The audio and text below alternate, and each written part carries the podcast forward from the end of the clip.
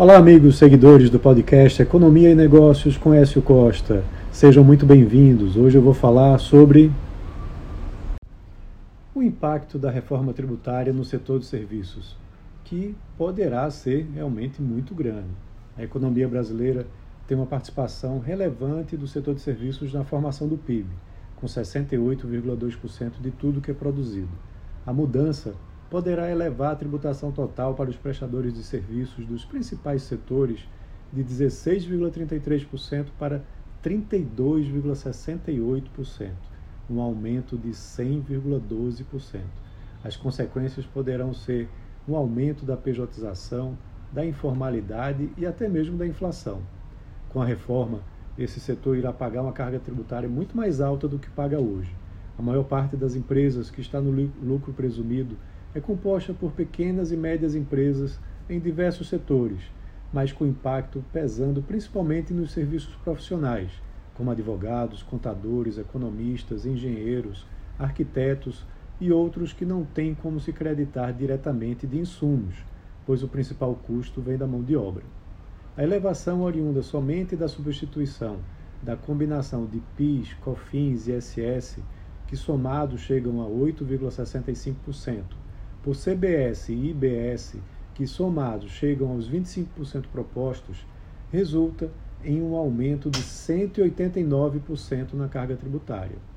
Ao se considerar os demais impostos, que não serão alterados, o imposto de renda pessoa jurídica, com 4,8%, e a contribuição sobre lucro líquido, 2,88%, a carga vai de 16,33% para 32,68%, um aumento de 100,12%.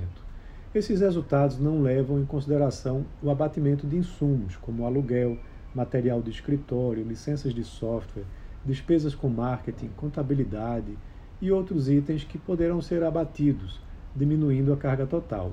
Mas o maior custo desses tipos de prestadores de serviços é oriundo da mão de obra especializada contratada, que não poderá ser abatida do cálculo do IVA.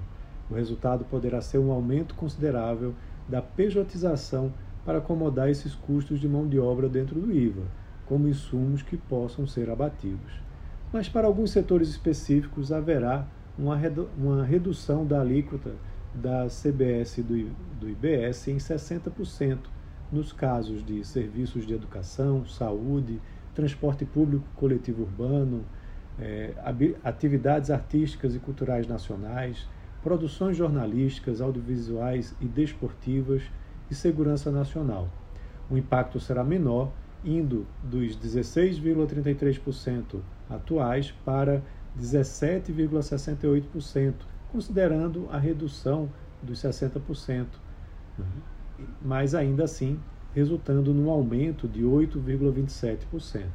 Como esses setores consomem mais insumos, além da mão de obra, poderão ter até mesmo uma redução na carga tributária. Hoje, PIS e COFINS são custos para os tomadores de serviços, estejam no meio das cadeias produtivas ou no consumo final.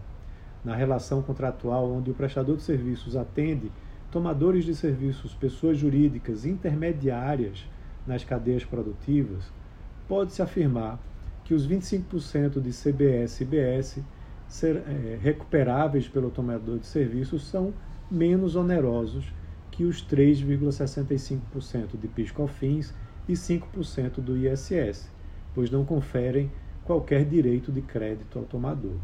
A dificuldade estará na negociação entre os prestadores de serviços que estão no meio da cadeia, com receio de serem apertados pelo poder econômico dos clientes que se aproveitarão da situação e dificilmente aceitarão que os 25% de CBS e IBS sejam efetivamente acrescidos aos preços contratados.